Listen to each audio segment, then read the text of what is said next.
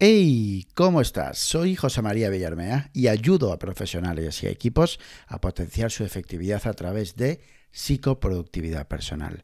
Bienvenidas, bienvenidos al podcast de JM Villarmea. Hoy quiero centrarme en cuatro ideas para vitaminar tus tareas y vamos a añadirle también vitaminar tus tareas y hacerlas más accionables. Muchas veces capturamos o redactamos una tarea sin darle, vamos a decirlo así, el cariño suficiente. Quiero decir que luego recurrimos a esa tarea y no sabemos qué queríamos decir o a qué se refería. Incluso a veces con un simple, la capturamos o escribimos con un simple Pepe o garaje. Como si las palabras descifrasen todo lo que hay detrás de esa tarea. O sea, sí pero no, es decir, lógicamente necesitamos ciertas palabras clave que nos den que, nos interpreten la, la, tarea, ¿no?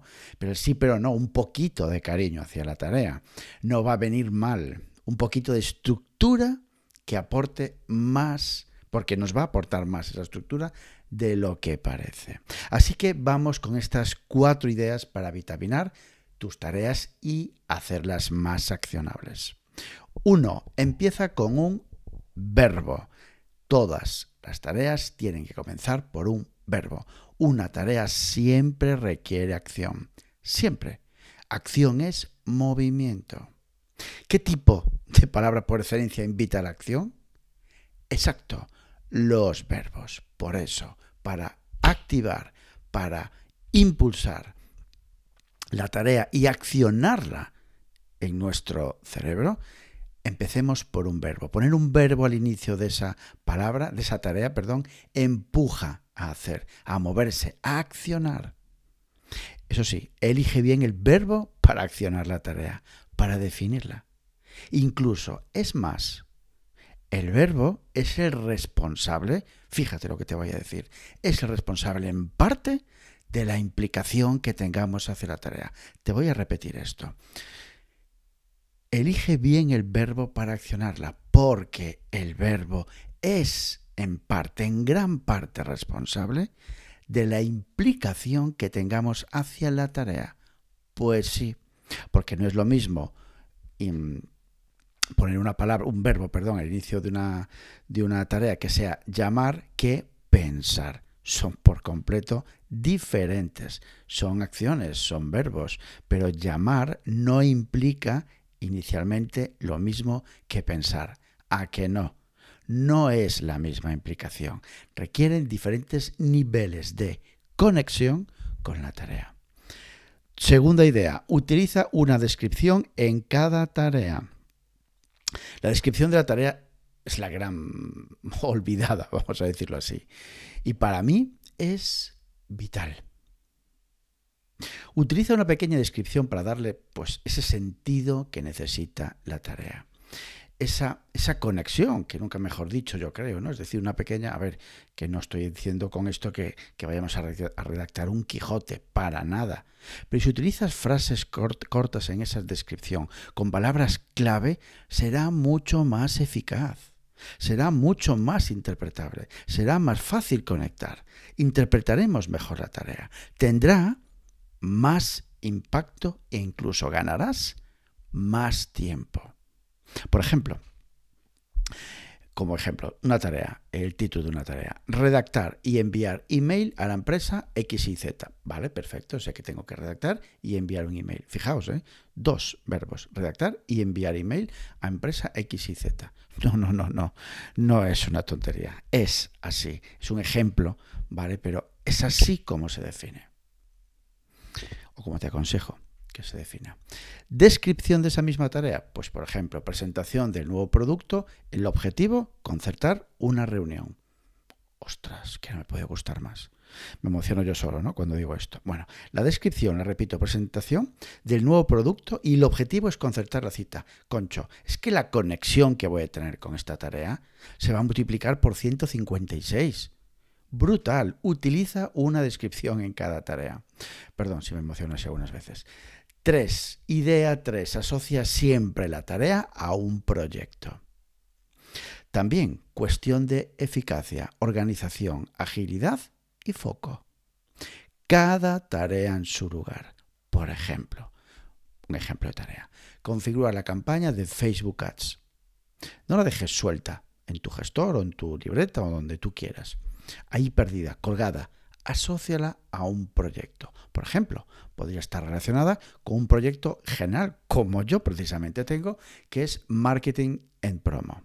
Marketing y promo. Desde, desde donde colgaría la tarea configurar campaña de Facebook Ads. Y ahí, en ese proyecto Marketing y Promo, puedes colgar todas las tareas generales de marketing y promoción. O quizás cuelgue un proyecto específico, esa, en la tarea anterior, me refiero a configurar campaña de Facebook Ads, puede colgar de un proyecto específico que sea el lanzamiento del curso pues X y Z. Cada una de las tareas dentro de un proyecto. Es mi consejo. Cuarto y último, que si me conoces puedes adivinar incluso qué es. Energía siempre. Etiqueta cada tarea con el parámetro de energía, alta, media o baja. Si me conoces, ya sabes la obsesión que tengo con asociar las tareas a los momentos energéticos. Crucial. No todas las tareas son iguales, no todas requieren el mismo nivel de concentración y energía para su ejecución, ni en todos los momentos del día estamos con el mismo nivel de energía. Te suena, ¿verdad? De esto he hablado 656 veces. No sé por qué cada vez que digo un veces siempre acaba en un 6, ¿no? Antes era 156, ahora es 656. Bueno, tontería. De esta manera es más fácil planificar nuestro día, filtrando incluso por tareas de, pues eso, de energía alta, media o baja y elegir el momento para cada una de las tareas. Porque si conocemos nuestros, nuestros mapas, mapas de energía, a lo largo del día, sabemos que, pues eso, que si mi energía alta es de 7 de la mañana a 10 de la mañana, ahí, catapunchis pum, clavaré las tareas de energía alta.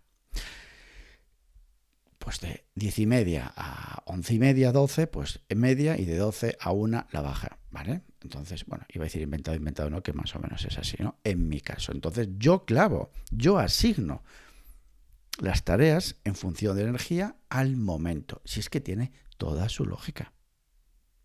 Precisamente ayer, ayer fue martes, sí, ayer estaba especialmente plomizo después del pedazo puente que tuvimos y mi siguiente tarea, pues era creo que por la tarde, si no me, si no me equivoco, sí, a media tarde, media, media tarde, sí. requería un nivel medio de energía y, madre mía, o sea, es que no tenía ni el nivel medio ni el bajo siquiera, o sea, estaba en batería casi mm, para recargar ya. ¿Qué hice? Bueno, pues poner la tarea de energía media para otro momento, sí, sí, así tal cual suena, posponer, ¿qué, qué voy a hacer? O sea, mm, mm, pelearme con mi propia energía y luchar, pues no o sea, más que posponer que sea un error, para mí es un auténtico acierto.